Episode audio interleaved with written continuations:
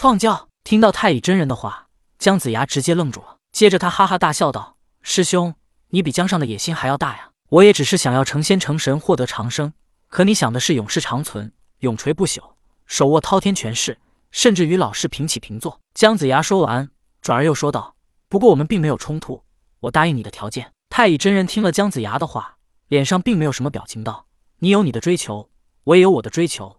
每个人所追求的并不相同。而且，自从我在九曲黄河镇被削去顶上三花，老师和大老爷下凡救了我们之后，我就在思索一个问题：既然都站在了同一阵线，太乙真人也不再对姜子牙隐瞒。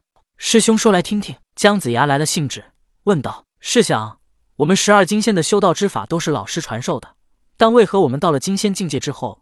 一千五百年都不能斩却三尸，不能斩却三尸也就算了，但是为何会有杀劫？为何截教的金仙境界弟子就没有杀劫？我阐劫二教可都是同出红军门下。再想想，为何是我们十二金仙有了杀劫？只因我们是十二金仙，难道连杀劫都要一起来吗？如果只是其中几个有了杀劫，可以说是资质问题，但为何我们十二个都一同有了呢？这是其中之一的可疑点。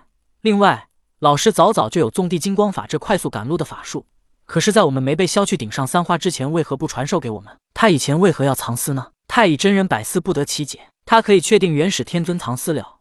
以前他就藏着纵地金光法没交给他们，可能后来是看他们被削去了顶上三花，修为骤降，怕他们往来速度太慢，所以才想起来传给他们。而当时元始天尊也确实是这么告诉十二金仙的。当然，在九曲黄河镇时，十二金仙也没想着逃走，因为这是元始天尊的安排。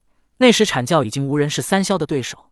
只能让十二金仙都被抓而陷入黄河镇之后，元始天尊才能来人间出手。虽然十二金仙没想着逃走，但他们确实也无法逃脱混元金斗。如果这不是元始天尊的安排，如果是生死大战，那么元始天尊早早的传给十二金仙纵地金光法，说不定十二金仙以当时金仙修为，就能靠着纵地金光法躲过混元金斗，逃出黄河镇了。这个可以说是元始天尊疏忽大意了。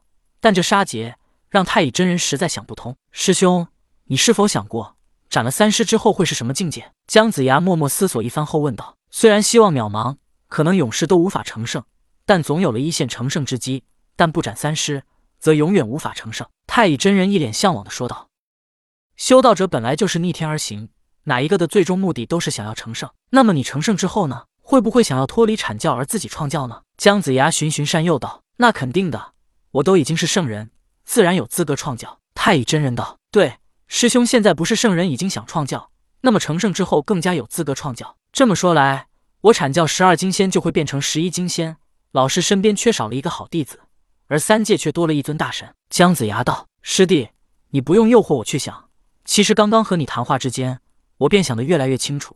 只是以前没有想过，也不敢想老师会如此对待我们。但看看你和申公豹的下场，都是被利用和抛弃。你说的对，我们不能成圣是最好的。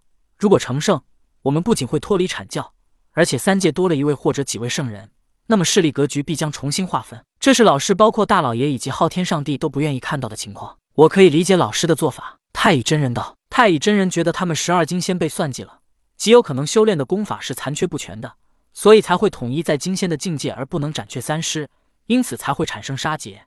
这也是为了不让他们成圣。毕竟圣人太多，三界势力格局不好划分。”也不利于昊天上帝这三界之主的统治。当然，理解归理解，那是事情摊到别人身上的时候他能理解，但是摊到自己头上，太乙真人完全不能接受。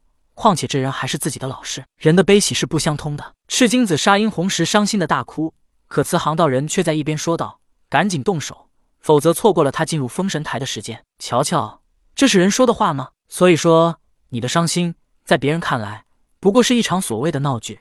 只会哈哈一笑。人的悲喜并不相通，所以没必要把自己的伤口揭开来给别人看，他们也感受不到你所受到的伤害。当然，别人的伤害你也同样感受不到。如果童天在这里，一定会觉得策反了姜子牙是最划算的，而他也是这么想的。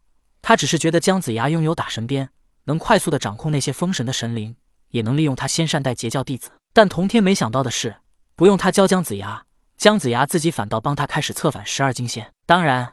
这也与元始天尊的作为有一定的关系。十二金仙活了许多年，他们不是想不到自己功法可能有问题，但他们能说吗？不能。其实太乙真人心中也早就想通了答案，此时跟姜子牙说起来，是因为他们站在了同一阵线，又或者太乙真人只是想找个人倾诉一下对元始天尊的不满，恰好姜子牙也同样对元始天尊不满，所以在修炼功法有问题而不能斩三尸成圣的情况下，太乙真人只能选择另外一种方法来脱离阐教，脱离他作为元始天尊傀儡的命运，那就是创教。只有成为一教之主，自立门户，才能摆脱自己是傀儡的命运，而同时也能保证自己的安全。